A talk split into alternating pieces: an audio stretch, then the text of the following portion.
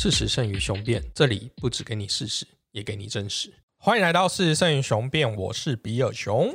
我是老熊精，老熊精，你知道我们现在除了我们进入了二十一世纪以外，我们哎进入了另外一个时代，你知道是什么吗？啊，另外一个时代是大病毒时代吗？哎，目前这样看起来好像是，但还有另外一个时代跟我们比较，我们生活的这个土地比较密切相关，那就是生活的土地哦。对，哦然后而且它还牵涉到全球。除了我们最最厉害的祖国病毒以外，我们现在祖国还做出了一个东西，叫做大辱华时代。哦，真的耶，一讲话就辱华哎，像我们对这样讲讲祖国，可能就辱华了。对不起啦。对，听说就是现在连祝人家长命百岁 都辱华了。哎，对，而且这个这个梗真的超好笑的。这个长命百岁是因为最近那个二零二一年，就是中共刚好建党一百年党庆嘛。然后呢，这个辱华这个事件呢，不是别人，就是他们的老祖宗太祖毛泽东的孙子毛新宇，在二零一一年的时候，就中共建党九十周年的时候，这毛新宇就写了一个建树党建呃建党九十年贺词，就是祝党长命百岁。然后那时候就被笑了，就说哦，所以他是十年寿命而已喽，哦，所以说是他就已经已经就是预告十年了，哇，这是预言家啊，这样。然后结果到现在这是真的，就是哎，好像是才四五天前吧，对啊，这是中共建建党一百年这样。然后这个事情又被拿出来疯传，这样就说 中国就把毛新宇的这些事情啊，长命百岁都禁掉，连长命百岁这四个字都可以禁，真的是辱华到无极限啊！对啊，但我也觉得很好奇，为什么我们华人要这么这么 care 别人欺负我们呢？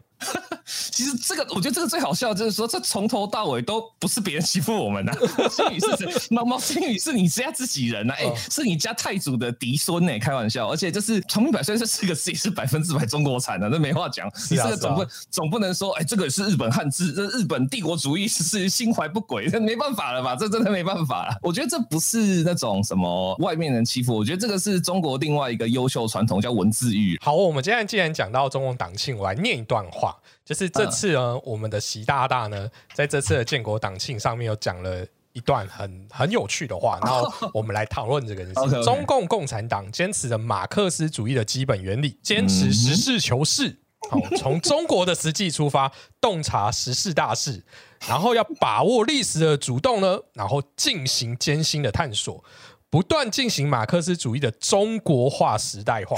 哎、我觉得这真的太妙，还没讲完，还没讲完，指导中国人民不断的推进伟大的社会革命。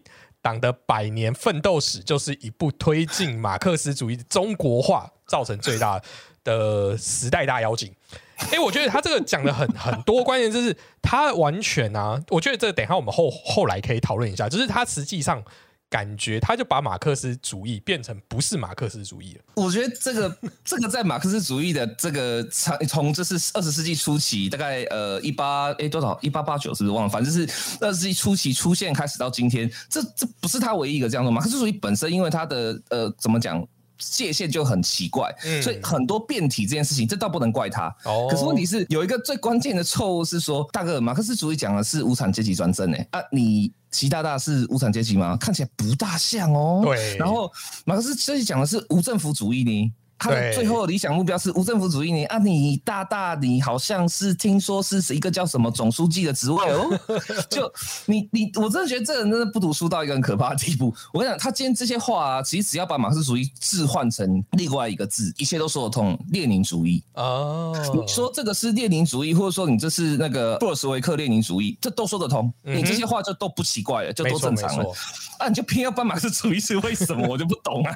你真的为什么要去自己打自己？马克思主义其实有很强调一件事情，就是他要去中心化这件事情。没错，没错。中国共产党，你现在看到它非常的集权，对啊对对，所以事实上，他要走共产主义这件事情来讲，就是很很莫名的。一直以来都有一个说辞啊，这应该说是在真的认真的研究马克思主义跟认真的去研究社会主义的人都有一个很早就有一个批判了，就是说中国事实上从来没有实行过社会主义，而且他指的是指说一九四九年毛泽东建立政权之后，这个新中国政权也没有实行过社会主义，你们干的事情从来就不能够称之为叫社会主义。那这边可能要稍微做一个小小的解释啊，哈、嗯就是说。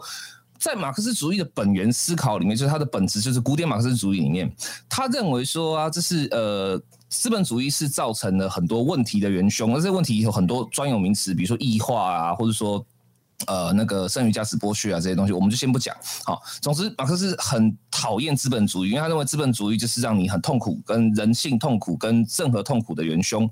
所以，马克思主义的思想呢，是认为说，从资本主义是被奴化的劳工们的阶段，要进步到下一个阶段叫社会主义。那社会主义的意思就是指说，劳工好没有生产工具。没有办法，就是要依靠资本家的，就是生存的劳工，他有了意识说我是有人权的，然后我是这个国家重要的，或是我是这个群体里面重要的基础，所以我要去跟资本家要回我的生产工具，然后重新定夺我的生产价值，这叫第二个阶段，就是社会主义。那最后从社会主义施行的越来越完善之后呢？就会过渡到一个第三阶段，就是他认为最完美的叫共产主义。那共产主义的思考，呃，马克思的想象是什么？就是没有货币，没有国家，没有组织，没有政府，哎，一切都没有了，大家就是各取所需，各为所用。对，这是他最后的理想阶段。这样，我们都知道，这是人类在这个世界上，从马克思主义从二十世纪初期诞生开始，从来没有任何一个国家有走到共产主义过，一个都没有。哦，没错啊。如果你照呃马克思主义的那个历史唯物论来讲。他就其实讲过，就是我们人类一开始的历史社会会总共大概六个阶段。第一个是我们最原始、最原始的就是采集，对采集那时候，那就是一个很。原始聚落的一个共产，嗯，其实那时候就产生共产，因为大家都要一起采集、一起生活，一个小小的聚落嘛，它不可能是靠你自己一个人力量就可以养活你自己，所以那时候第一次产生了共产的一个形态。然后呢，开始这个聚落壮大之后，进入了一个奴隶的社会，嗯，这个经历最长的就是我们大中华了。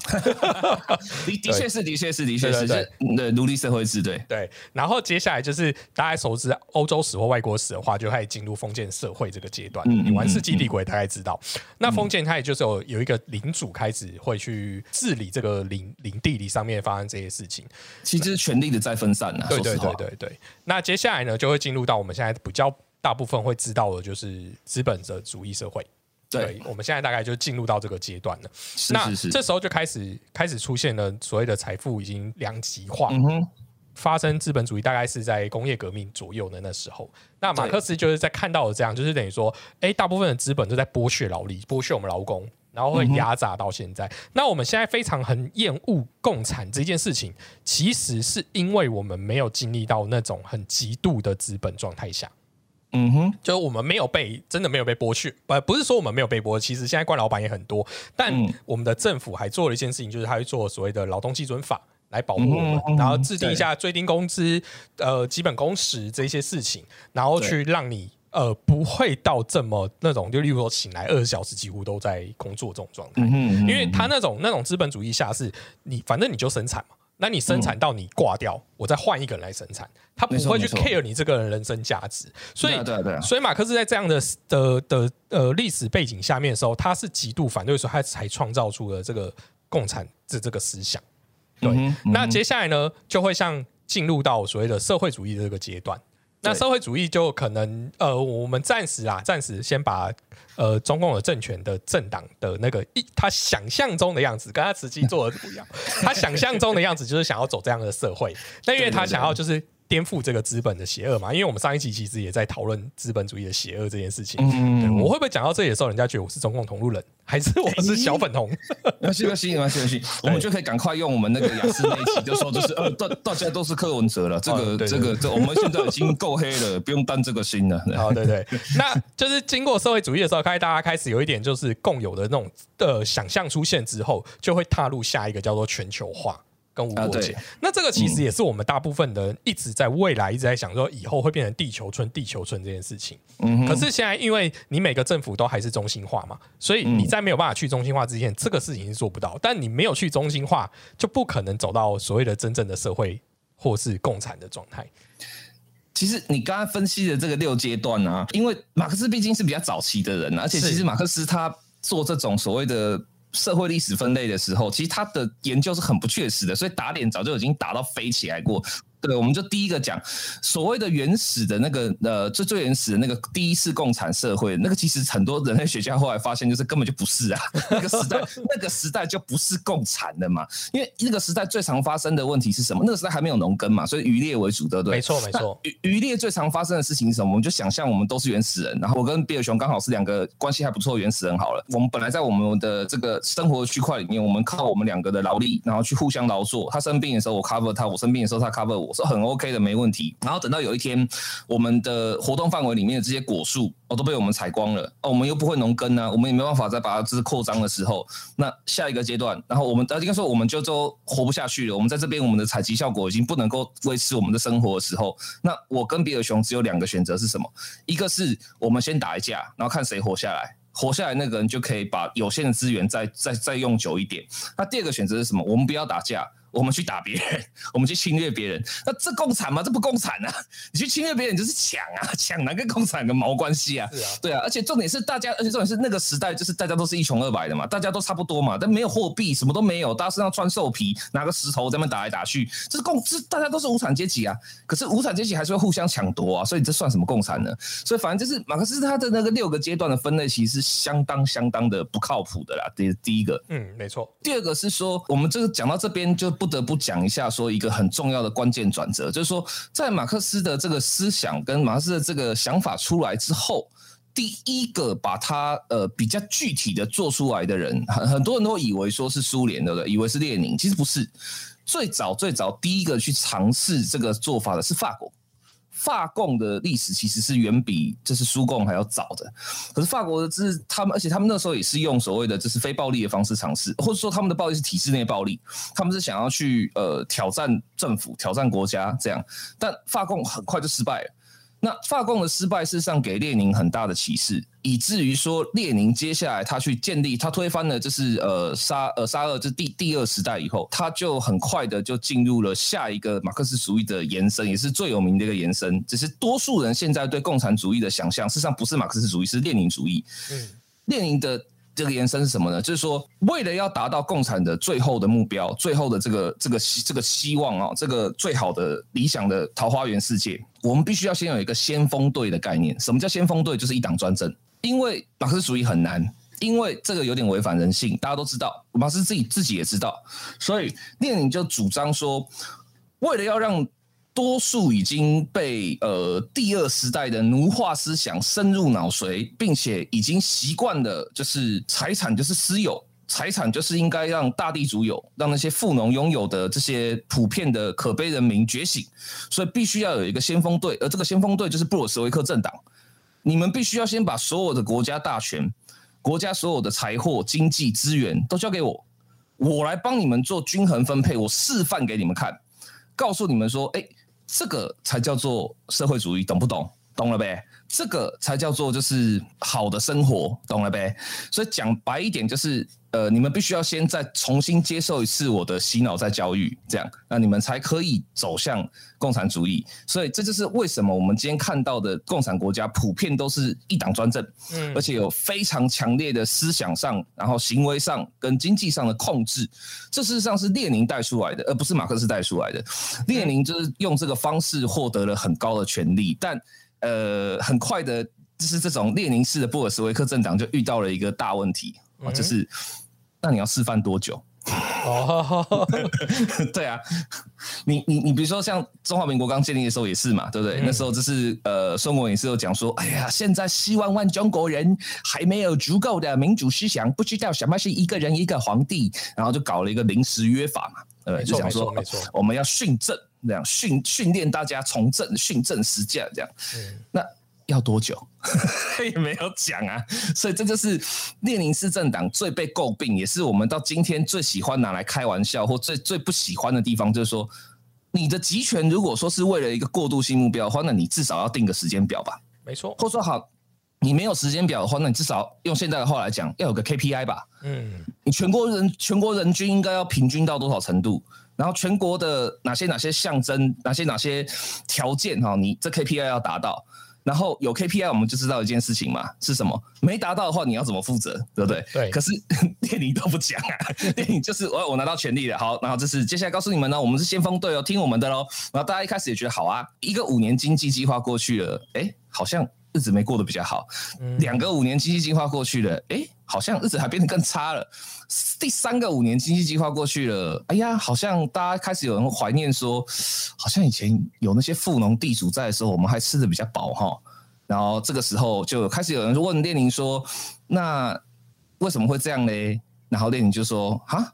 你敢问这个问题哦？杀掉，然后就对，就变成我们现在看到的共产主义国家这边这样子。所以事实上，全球仅存的四个共产主义国家，应该都蛮集权的嘛。当然，还有一个走在钢索上的北韩，也是集权的国家。哎，可是很好笑的是，你知道北韩到今天不承认自己是共产主义国家，可是为什么我们都是要这样帮他乱扣帽子呢？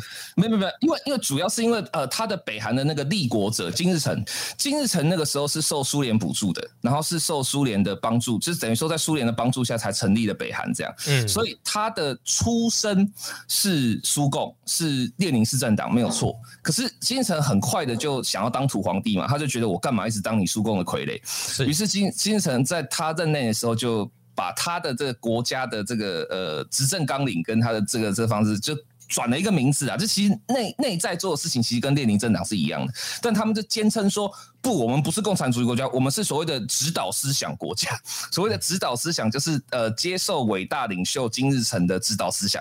哎，他们现在还有那个北韩还有那个指导思想塔嘛，就是那个纪念碑这样，这是这四个东西。所以北韩是不承认自己是共产国家的，虽然大家都知道啊，你就是啊，因为他就是不承认这样。所以现在唯一剩下四大共产国就是辽国、越南、古巴跟中共，就剩下是四个。那越南跟中共，我们也都看到，就是嗯，其实就是就是名存实亡的共产主共产主义。对，因为我们现在讲，我们讲这四个，我们摊开比好了，就是你当然，我我们还有一些所谓的国家的先天的资源条件嘛。但我觉得撇除这些的时候，我们来看一下，你就会发现，哎，事实上越南跟中共走的比较近，另外两个国家走的比较远。我我所谓远是指是他们在在经济的成长这两端是走的不一样的路线。嗯，对，那很很明显，知道其实你如果有去过越南，或你其实走去对岸祖国的时候，你就会发现，事实上他们经济发展程度并不会输给一般的资本主义国家。呃，在某些部分地方看起来是这样子，对，没错没错。那可是你去，如果你去古巴或者是辽国的时候，你就会发现哦。这个大部分基本上是民不聊生啊。其实就是你会发现一件好玩的事情啊，就是越相信列宁政党那一套，还到今天这个时代还坚持用计划经济，还坚持要锁国，还坚持要就是不加入地球村或不加入这全球金流行列的，那你你要你要他有钱那是做梦啊，那是不可能的。没错没错，越是去玩这种列宁式的这种计划经济的。的国家，这绝对不会好。但但是中国有没有玩？还有没有？还中国现在看起来好像改革开放，好像都开放很多。事实上也没有。中国事实上只有在它的经济特区，还有它的沿岸地带，它比较沿海地带啊比较开放。但它的内陆地区跟它的一些比较内呃远离，就是这种经济特区的地方，还有一个幅员呢，就离经济特区越远的地方，事实上它那边算也不再像以前一样说什么人民公社啊这样子那种那么离谱的共产的，允许一点小私产。嗯，但是。一样的问题就是说，他不能，他不能交通啊，他很难交通啊，所以就是说，他的他的钱或他的物资或他的财货，他就换不到嘛。我我我就只能死水一滩的在那边啊。所以，就中国贫富差距最严重的原因就是在这里。感觉好像不管是是不是列宁那一块，其实他们有一个我觉得相似点，就是他们真的都蛮集权的。哦，正常啊，因为呃，共产这个主义或者说社会主义这个东西，我们用屁股想都知道它是违反人性的嘛，它是非常非常违反人性的行为。那一个违反人性的行为，如果不用集权，或是不用强大的权力或者强大的威慑力去控制它的话，谁会这样做啊？对不对？讲句难听话，就是说。呃，如果说今天中华民国的兵役哈，不是指不是不是说，就是你如果逃兵的话要被抓去关，然后关的时候还不算兵役期，然后你你要在被关完以后，你的役你的刑期服满，还要再回去再当兵。如果不是这个很硬的这个集权，这其实也很集权呐，不是这个很硬的这个东西卡在这边的话，然后你就是呃用。怎么讲？呃，马克思的思想说，我们要无产阶级专政啊，我们要让就是没有能力的人能够最大声的讲话，这样，然后让你今天国防部下下一道命令说，好，从现在开始，中华民国的军机军军队里面任何一个单位的接建制，任何一个单位，任何一个人，你想留就留，想走就走，我不给你任何的惩罚，你看还会剩几个？你看还会剩几个？我看大概有没有个二十个就偷笑了啊？这样。哎，这样让我想到有一个，也是我们伟大华人，也是出了一个政治狂人。那这个狂人呢，他也非常集权，可是呢，他是极度反共。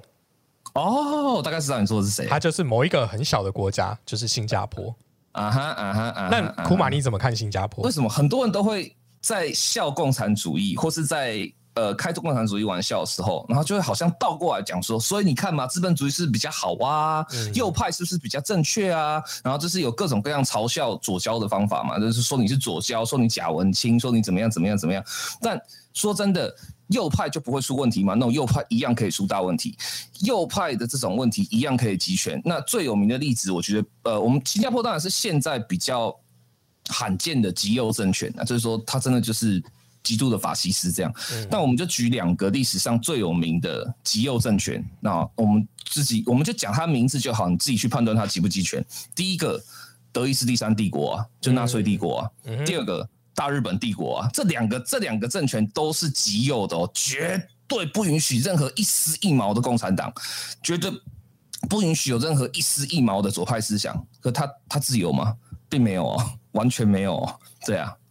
所以，不管是极左或极右，通常只要你前面挂个“极”字的那个“极”，就是指说集权，那个就是指说你非常的没有自由，这样。所以，它不会因为你是右或左就改变的。所以，事实上讲到你刚才讲到一个关键，就是不管今天是资本或是共产，其实我们其实应该都不讨厌，但是我们讨厌的是没有自由。没错，哎，说好，非常非常棒的重点。没错，我们最大的关键的问题，事实上是在于说，自由到什么程度？对我们的对我们的日常生活不会受到影响，就像我们刚刚举的那个比较夸张的例子嘛。如果今天军队是可以自由到说你要来就来，要走就走吧，大家都是自由的人，这样用这种这么这么诗意的方式去看待他的话，我跟你保证不会有军队这个东西的，只会有土匪。哎，因为这这是不军队这个东西本身就蛮违反人性的。说实话，我要拿这么低的薪水，然后还要承担生命的风险，然后就为了保护你们这些我看没从来没。面都没见过的死老百姓，然后你们平常也觉得我们都做零甘心。军人跟人民之间的鸿沟，事实上自古以来就很大，而且这这个鸿沟是不可能跨越的，因为一个有武器，一个没武器，这是关键，对吧？所以那所以说，这是自由，这个的确是最才是最核心的问题。而事实上很好玩的是，很多人都误以为说马克思主义好像就是一个非常不自由的主义，错了。马克思主义从头到尾最关切的其实就是自由，没错。其实马克思主义有一段话他也是这样讲：说人在满足基本需求后，应该要开始能过上他想要的人生，而且进行自我实现，而不是一直一直的在工作。像上一直在讨论资本主义，其实就在讲这件事情，就是为什么我们要一直追求财富？其实一直在追求财富的过程中，你是非常不自由的。没错啊，没错啊，当然了，当然，对啊，而且就是追逐财富的过程中，你不但不自由，你还要承担另外一个很讨厌的东西，是自由的特产品，或者说自由的副产品，叫做风险。啊，你看嘛，当你今天是一个共产国家，或我们不要讲共产，我们说你今天是呃一九六零年代的中国人好了，你不用投资股票，你没有股票，没有股市啊。你没有股票，没有股市，没有汇市，没有基金，没有黄金，你没有一切任何的资源的情况下，你没有所有的财务自由，你没有所有的个人资产自由，那你就没有风险啊？那你只只等于是没有风险啊？因为大家都吃大锅饭嘛，大家都这是人民公社啊，然后大家都这是吃吃食堂吃饭啊，连自己家的厨房都要被砸掉，所有的锅碗瓢盆都拿出去炼钢，那我没有自由，我就没有风险啊，对不对？所以这是自由的代价，这风险。那风险越高，自由通常就越高。那风险越低，自由呢通常也会越低。那你在这样子的一个基本概念下的时候，就会发生一件很好玩的事情，就是说，马克思就像刚刚皮尔熊讲的，他在乎的事实上就是你为什么不自由，人为什么不自由？但这个时候，我们再回头看刚刚我们提到的一个很重要的关键字——唯物史观。嗯，自由跟唯物这两件事情就冲突了。自由是新政的。你如果今天就像文天祥嘛，你被关在土牢里面，你已经没国家了，没皇帝了，全世界人都叫你投降，然后你也知道你赢不了了，但他觉得他很自由啊，那你怎么说？但唯物史观的话就会说不行，没有什么这种自由新政的程度，一切就是看你的生产资资料，一切就是看你的工具。所以文天祥在这样的情况下，他没有生产工具，他无法自我生产，他无法自我满足，他无法满足所有的基本需求，他是不自由的。那文天祥就会说 I don't care。所以这就是马克思主义最关键的核心矛盾，就是你要用一个唯物的方式，一个极度客观的方式去辩证一件之极度唯心的东西，这个是他的硬伤。这是他最硬硬的硬伤，而且马克思后来自己其实知道。回到刚刚比尔熊讲的，自由如果是关键的话，那为什么就是我们不自由这一点才是真正要探讨的问题？所以，如果假设今天我说的是假设，假 假设中共政权它走在是真正的共产社会上，事实上它应该是民风自由的。呃，如果是真正的共产社会，也就是说我们回到古典马克思主义的共产社会的话，不要说民风自由。中华人民共和国这个国家就要解散，你连国家都不能有，对对，连国家都不能有，没错没错。对啊，你你这国家在干什么？你看那天安门要拆掉啊，毛泽东照片直接给我扯下来，他什么东西？他为什么可以放在那边？然后最主，然后这个最重要就是说，你中国全中国最精华的沿海地带，你的所有经济特区，你从这一秒开始，你要开放给所有大西北、大西南、内陆那些就是非常非常辛苦的农民，可以张着一双赤脚就。走到你最贵的百货公司去，然后我爱拿什么拿什么，这个叫做共产社会，这叫做就是我最最大的快乐，或者这是我这是最大的自由。问题是这可能吗？这真的是不可能，绝对不会有的光景的。是没错，因为这件事情的确，呃，如果假设你就一个政治面的考量的话，这件事情其实也蛮不切实际的，因为就是。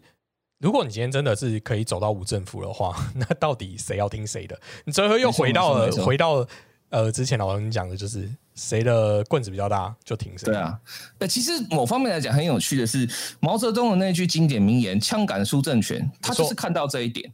他就是看到这一点，他就是发现了说，其实马克思主义要实行的话，最后唯一的关键，你要么就是走列宁这种先锋队思想，你们反正一直先先有一个大党，这个党就是一切听我的。那毛泽东看得更深，他看的是党也会垮呀，以前也是国民党一党独大啊，没错，党也是没有用的，所以唯一一个真的能够解决一切事情的就是拳头，枪杆子出政权，反正有枪杆。我说什么都对，他发动文革事实际上也是一样的逻辑啊。嗯，他为了要躲避他在三面红旗跟就是那个大跃进时代犯下的一切错误，然后三千万人以上的不正常死亡，他为了要规避这个责任，那我就发起文革啊。嗯，哎，他不觉得他错啊，他觉得这就是马列主义啊。他他的理解就是这样。但呃，这个真的是马列主义吗？列的话，列宁的话，我想他会同意；但马克思的话，我想他不会同意。这个不叫做马克思主义，对，因为马克思主义的阶级斗争并不是这样子的意思。没错，没错，没错，没错，很多它是完全就是。怎么讲？曲解了马克思的阶级斗争。马克思的阶级斗争，很多人会误以为说，就是想到阶级斗争这四个字的时候，脑袋里面直接想到的是文革时候那种画面，这样跪着戴个大帽子，然后开始自我批判，然后自己打自己巴掌啊！我是走资派，我对不起，我不是反革命战士。这样没有没有没有没有，阶级斗争在马克思的思想里面，事实上最关键的叫做什么？是你要从你现在被固着化阶级里面解放出来，这是阶级斗争。嗯，没错。所以比如说，我现在是一个工薪阶级，我是拿人家死薪水的，我。我没有被动式收入啊，我没有去去玩那些就是 YouTube 广告很常出现的运动彩。哎，阿雄啊，你怎么最近这么有钱呢？呃，我我是一个是受薪阶级而已。这样，那马克思要的阶级斗争是，我有一天要能够从这个受薪的状态里面醒过来，或是说觉得说，哎，对啊，那我其实做的事情好像贡献还不少啊。啊，我做 podcast 让很多人觉得开心，那我让或者说做像就是雄辩这样的节目，让很多人思考到很多事情。哎，可是为什么我没有薪水嘞？嗯，然后说为什么我没有没有得到收益嘞？或者我为什么没有得到我想要的自由呢？当我开始有这个疑问，或当我开始为了这件事情去努力的时候，这就这就已经达成马克思的阶级斗争了。嗯，他并没他并没有要求你一定要去没错杀人放火或干嘛。的确，的确，的确，这真的是重点。我我讲，我先我先表达我自己立场好了。嗯，我听起来好像真的很讨厌资本主义，可是我们却又没有办法做到共产主义那个样子。也或者是说，如果你今天要做到极极度的共产的那个样子的时候，感觉又完全不符合我们人类真正的。嗯，你刚才讲说就是反常识、反反人类行为的一件事情。那可是这样子来讲，我内心其实是憧憬共产主义的。我就发现，事实上我找到了一个很棒的示范国家，有一个国家它很很特别，而且我觉得也许啦，因为我们没有在那，但我竟然看到的状态，它就是事实上是一个披着资本主义的共产主义国家。哦，披着资本主义的共产啊，我大概猜得到。对，那就是我们那个号称福利最好的，就是北欧五国其中之一的丹麦。对对，我我我想也是那个国家。对，可是你要知道，哦你看丹麦之所以可以有很接近，它其实也不是共产，它很接近社会主义的理想国的那个态势，有四个原因。第一个是丹麦的这个呃美好福利是建立在相当高的、相当重的税收上，没错，税非常的惊人哦。那个税大概就是举举一个比较正，就是真的不不夸张的例子，就是说，比如说你在丹麦赚了呃两万块。两万两万台币好了，对不对？在台湾两万台币的薪资是不用缴税，对不对？丹麦没有这回事，丹麦是你所有的收入都有税，你所有的消费也有税。那可是为什么他们可以接受这样子呢？因为这些税是回到你身上啊。没错，对，这是第一个。那第二个条件是什么？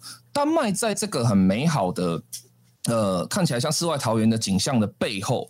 事实上，丹麦的就是移民跟就是丹麦的就是新人口移入的限制非常非常非常的严，嗯哼，所以他是很清楚的知道，我要维持这样子的一个世界的时候，我是做不到像共产主义那种所谓的全球资本的全全球无产阶级站起来，我我是做不到那样子，因为他很很清楚的知道一件事情，就是说人多嘴杂。如果我突然之间让太多人要接受这样的生活方式的时候，我是无法去控管他们的，或者说我没办法跟他们有共识的。所以第二个是他的，呃，事实上他的人口基数跟他的人口的移入是非常的谨慎的，他不会去允许一些太对。第三个原因是因为啊，丹麦它有一个很强大的就是条件，就是说我完全不靠你们。我完全不不鸟你们这些全球化的这些热点热点交易或热点资讯，我可以自己自足啊！我自我自主我自主自主率够啊！我 I don't care 啊！我这真的最坏，我就大家去吃麋鹿嘛，大家去吃海豹，I don't care 啊！对啊，所以它的自主自主率够，这点也是很重要的原因。丹麦最后一个最关键的可以做到很像社会主义桃花源的这一点的，恰恰是列宁主义的相反，就是在丹麦的言论自由跟个人自由非常非常之高。嗯。对，所以呃，这四点就可以看得出来说，事实上，共产主义，我想大概在人类有史以来，或者接下来有接接下来继续人类历史里面都不可能出现，他做不到的，他太太难。但是社会主义是做得到的，是是有可能的，而且有一些国家的确示范的不错，但它的前提就是说，它是有限度的。它是不可能变成一个全球性的桃花源的，绝对不可能。就是就是这是你必须要先有这个认识啊。对，好，虽然我们现在全球都是一个资本主义社会结构下的一个状态，主流对主流，但事实上啊，我们现在在做很多事情其实是偏共产的主义去执行的。好，就像台湾有在喊呃十二年的国民教育这件事情，其实是共产的思想。就是他，对他不用，就是完全的，就是靠你自己。那接下来也有一些国家在前几年有施行所谓的叫做呃基本收入啊，瑞士有瑞士有实验嘛，对不对？那其实这个也就是想要想要靠社会主义一点点的一个实验性。然后还有还有一个最主要的，我觉得就是你我现在正在做的事情。嗯，他开始吗？对，那时候马克思在讲说，言论自由是非常非常重要，就等于说你要。马克思很讨厌两样东西嘛，一个就是一个也是我们很讨厌的东西叫宗教，另外一个就是媒体。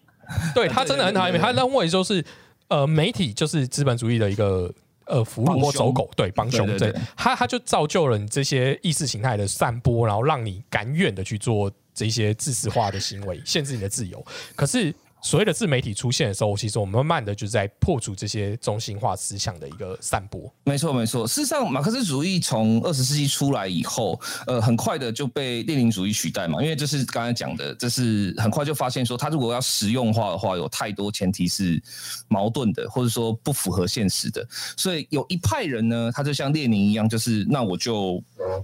我就我就先去做我想做的事情，我不管，我就是这种。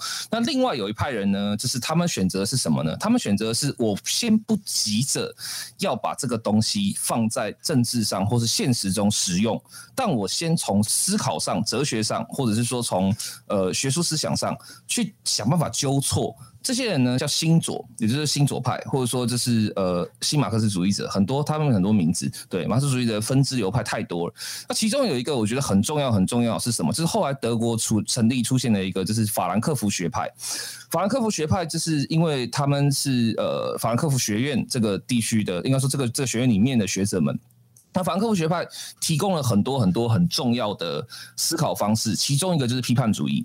之所以我们会有后现代，之所以我们会有解构，之所以我们会有所谓的文化工业理论，之所以我们会去去思考，会去反反问说：今天难道一切都是用钱来衡量吗？今天难道可乐就是最好的吗？美国化就是幸福吗？这些都是法兰克福学派跟批判主义学派阿多诺啊这些人是很。大的遗产，而这些人无一不例外的都认为启蒙他们的或带给他们这样的想法的是马克思主义。所以说，呃，马克思主义或者说左派思想，它看起来好像在二十一世纪的今天就是个。昨日黄花了，对吧？列宁主义死路一条，然后苏共政党完蛋大吉，然后中共也差不多了嘛，刚好这是长命百岁，哎，来了，恭喜啊！对，所以所以看起来好像没救了，事实上不是。马克思主义它在经过了这一整个世纪的实验跟精炼之后，它带给我们最大的礼物，事实上就是让我们回到了一个呃，应该说我们等于是说拆穿了马克思的一个根本的心情。呃，马克思其实是一个中产家庭出身，他爸爸是律师，他其实过得还不错的。嗯，但等到他爸爸去世之后，他的生活就一落千丈。这个一落千丈促使他想要去理解，到底为什么我一个有良好教育。良好家庭，然后我没有做任何错的事情的时候，我这样子一个人会沦落到今天这个现象。所以马克思主义事实际上是对他的不幸，尤其我们就讲一个最简单的就好了。如果你是马克思，你就稍微代代会代位思考一下，你大概就可以有感觉了。就是马克思跟他的老婆很恩爱，所以有七个孩子，不不对，八个孩子才对对。而八个孩子里面能够活着长大的只有三个，嗯哼，其中有很多是饿死的。当你是在那样子的一个环境、那样的一个时代，你拥有博士学位还是法学博士学位，你做过记者、弄过报纸，你认为你的思考在当时的尖端，你认为你的想法、你的能力并不差，但你却沦落到这个样子的时候，到底为什么？事实上，这就是马克思主义一切思考的源头，就是。到底为什么？所以事实上，当我们去掉了他愤怒的部分，也就是他呃马克思里面一些比较想讲直白一点，是比较愤青的部分呢。无产阶级站起来，全球联盟的这个，就是他就摆明了就是发泄嘛。你去掉了他这些愤青的部分，然后你留下他真正深刻的人性探问跟思考的话，你就会发现，人类到了二十一世纪还是需要马克思主义的。嗯。我们可以嘲笑共产主义，我们可以嘲笑中共，我们可以嘲笑苏共，没有问题，因为他们已经证明是错的。但我们大可以不要去嘲笑左派思想的人。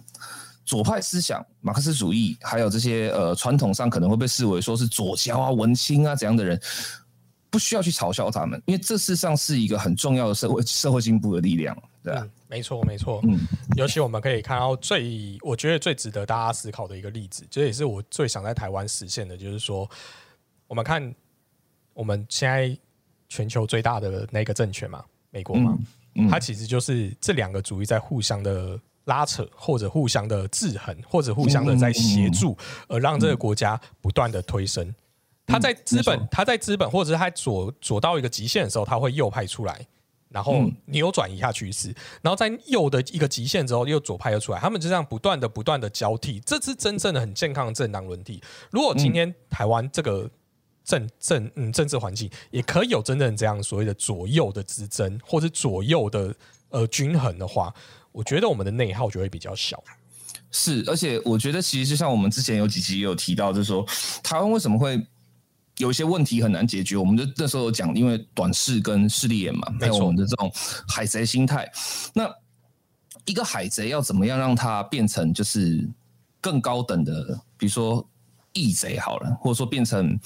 呃，从海贼变成了贸易商之类，这样你要怎么让他改变？事实上就是左派思想。嗯，你如果没有这种左派的理想，或者说没有这种左派的呃自我探问的话，那其实这一切是永远不会发生的。就是他只会，你如果只用右派去去合理化它的时候，你就会发现右派最可怕，也是说也不是最可怕，就是最让人不舒服的地方，事实上就是右派在面对一切的下坠，不管是你社会身份的下坠、社会地位的下坠，像马克思遇到这些悲剧的时候，右派只会告诉你一件事，他不会说什么啊，你就是不够努力啊，这样他不会这样讲。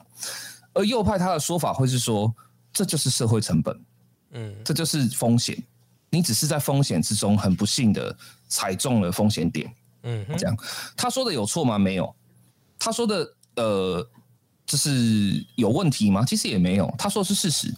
但如果我们只停留在事实的话，那就是跟呃，我我们就不用上月球了，我们也不用去，我们也不用去探索宇宙了，因为我们只要遵循事实就好了嘛，对不对？所以其实右派它最大的力量是守城，或右派最大的力量是让呃你现在的生活，或你现在就是马克思所探问的你的剩余价值，可以稳定的被持续的呃用制度化方式来供应。而左派它的优势就是它是一个拓拓展，它是一个进取。它是一个看起来很幼稚、很天真，但是很多事情都是要从这种幼稚跟天真中脱颖而出的，这是动能。所以事实上，就像刚刚皮尔熊讲的，美国的强大就是正恰好是来自于说它这个左右之争，或者说它左右的这个力道的均衡。但它有时候也会偏掉了，像呃那个麦卡麦卡呃那什么麦卡锡主义的时候，或者说一些某些黑暗的时刻，美国最大的好处就是说，因为它是一个相对来说比较。呃，严格的去尊重民主制度的一个国家，它的三权分立是真的三权分立，这样，所以说它的错误是还在，通常都会在就是临界点以前可以修正。那中国也曾经有过民主梦嘛？我们的明末清初的时候，孙文的民主大梦，对不对？那时候除了孙文，还有很多人都有民主大梦。呃，毛泽东一开始反对国民党的时候，也是做着民主大梦啊。你看，呃，人民解放军或者说这是中共为什么可以兴起？恰恰就是因为国民党的贪腐啊，嗯，这是因为国民党的无能啊，这是因为国民党的很多问题啊，所以这些梦他本来也都有，可是为什么到最后中国或者说华人总是会走偏，总是会到最后不是极右就是极左，或者不是就是到最后都只剩下残酷？我觉得最关键的原因真的就在于说华人的这种功利主义下的心态，对于左派思想，事实上不管你是中国共产党，然后中国国民党，或是台湾民进党。都是打打从心底保持着一种嘲弄的态度来看待，嗯，事实上都会觉得说你们就是一群理想过头的年轻人这样。但当你持续的用这样的态度来面对左派思想的时候，那事实上说真的，就是你就会遇到一件台湾现在也遇到最大的问题，就是一切都是一滩死水，不会有突破的地方，因为大家都在乎的只是。我怎么保住我现在手上的东西而已，对啊。那我们为了不要让自己也做个残酷的人，我们还是礼貌的祝 我们伟大的祖国百年。哦，好好好，百年哦，这个说的好哦，百年哦。对，好，那那那就祝就是呃伟大的祖国母亲，以及就是呃中国伟大的呃中国共产党，呃。百年好合，你把我要讲的讲掉了。呃，蛮幸运，还有一个，我还下面还有一个是，呃，百年好合，早日与孙文总理见面。这样，好好好，OK，好。那如果你喜欢我的节目，可以帮我追踪我的 IG，或者是在每个平台上都按下追踪，然后也可以分享给大家。那如果你想参与我们的讨论呢，我们要成立一个赖社群，然后叫事实胜于雄辩，大家可以加进来跟我们一起聊天。我们今天节目都到这里喽，事实胜于雄辩，我们下次见，拜拜，拜拜。